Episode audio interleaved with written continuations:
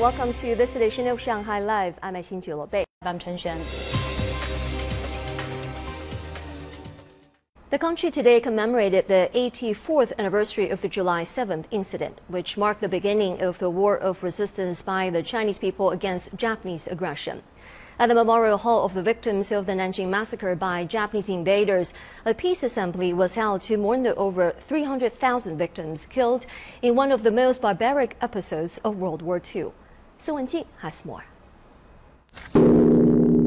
Twelve attendees struck the bell 13 times. Students, veterans, and family members of the fallen were among those in attendance.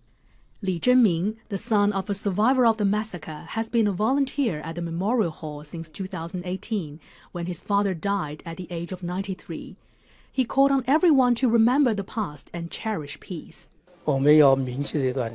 We have to remember this history and always believe that our lives will become better and better under the leadership of the CPC. Our dream will surely be achieved.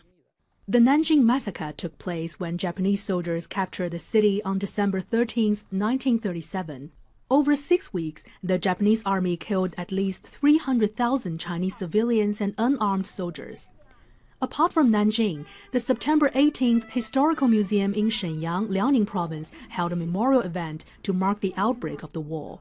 Poem readings and stories about the war years were particularly poignant. We hope people will always remember this part of our history, especially young people. It's important to pay tribute to the victims of the war. In February 2014, the National People's Congress designated December 13th as the National Memorial Day. Live. The 2021 World Artificial Intelligence Conference opens tomorrow. An early bird exhibition opened today featuring over 10 new products. Zhang Hong tells us more an AI-enabled humanoid robot by UBTech made its global debut at the exhibition.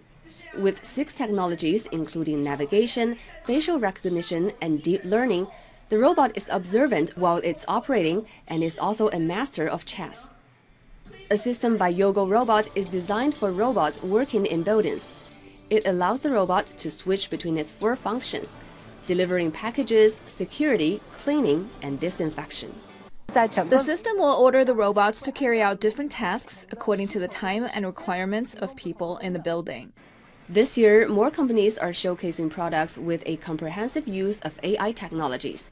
For example, a new system allowing smart home appliances to work together. We do have home appliances that can be connected to Wi Fi or to a phone, but this system is expected to provide consumers with a brand new experience. The home appliances are all connected with each other. A business leader said, compared with the first World Artificial Intelligence Conference held in 2018, he found that products showcased this year have more application scenarios. The biggest change in the past three years is that various industries are blooming. This year, we saw new generation technologies that can be applied in many scenarios. Uh, the World Artificial Intelligence Conference will open tomorrow. More than 1,000 speakers, including scientists, academics, and business leaders, will share opinions on topics such as AI in epidemics, averting a digital gap, and AI with carbon neutrality. Zhang Hong, Shanghai Live. The 2021 Magic 3 3-on-3 Shanghai Basketball Youth Tournament tipped off last night, featuring players from Shanghai and the Yangtze River Delta. Chinese Basketball Association President and former NBA star Yao Ming attended the opening ceremony and cheered on the players. Zhang Yue tells us more. More than 18,000 players signed up for this year's event, with the majority from Shanghai. The tournament was organized by the Shanghai Administration of Sports and the Shanghai Education Administration and was first held in 2019. 3 on 3 basketball is more exciting, but less formal than normal games. Those of all skill levels can join us. Yao Ming said the event is a great opportunity to encourage more youngsters to play the sport, as 3 on 3 basketball will be an Olympic event for the first time this year. I believe the event will be a bridge to link the heart of young basketball players with Chinese national team members. I wish them the best as they pursue their dreams.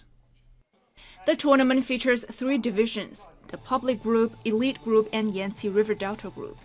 Five cities in Zhejiang, Anhui, and Jiangsu will host the Yangtze River Delta region group matches. Shanghai will host the finals on August 21st. 张悦，上海 Live。